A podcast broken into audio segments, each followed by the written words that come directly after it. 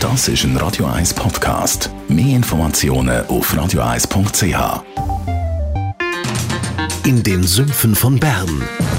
Die Sendung von und mit Thomas Matter.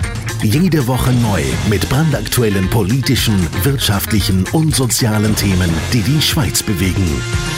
Jetzt auf YouTube oder facebook.com slash th.matter.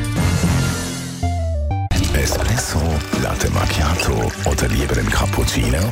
Es ist Zeit für die Radio 1 Kaffeepause mit dem Armin Luginbühl. Präsentiert von der Kaffeezentrale. Kaffee für Gourmets. www.kaffeezentrale.ch Armin Luginbühl, Geschäftsführer von der Kaffeezentrale. Man sieht es überall so die jungen, aber auch älteren Leute mit einem Becher in der Hand. So ein bisschen die Kaffees für unterwegs. Das Schlagwort heisst Coffee to go. Coffee to go. Um was geht es da? Wie kommt es zu einem Schlagwort? Also man kann wirklich von einer grossen Entwicklung in diesem Bereich reden. Also wenn man von einem Trend redet, das ist ein, ein Big Trend. Das ist, hat sich abzeichnet. Äh, seit EMI solche Sachen macht, weiß jeder Schweizer, dass das gibt.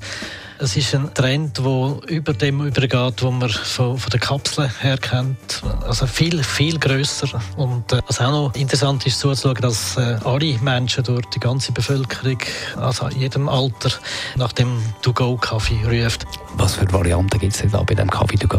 Bei der Espresso, dort finde ich interessant, dass es richtig starke Kaffees gibt. Also da ist man auch wirklich wach, wenn man so einen kann. Das ist ein richtiger Fitnessdrink und neu auch koffeinfrei. Das ist noch interessant, es schmeckt nach Kaffee, aber es hat null Koffein drin, wieso auch immer. Aber das ist sicher eine interessante Entwicklung und richtig lustig und auch schön zum Anschauen finde ich die Frappuccinos oder die Smoothies.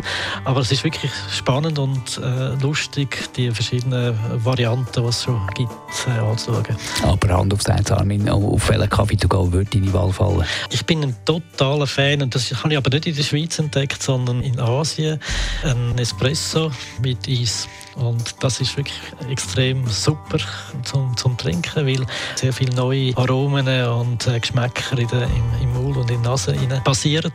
Und äh, mit dem Eis zusammen merkt man auch den Koffein dazu. Also man muss noch aufpassen, wie viel das man von denen trinkt. Die Radio 1 Kaffeepause, jeden Mittwoch nach der halben Zehn, ist präsentiert worden von der Kaffeezentrale. Kaffee für Gourmets. www.kaffeezentrale.ch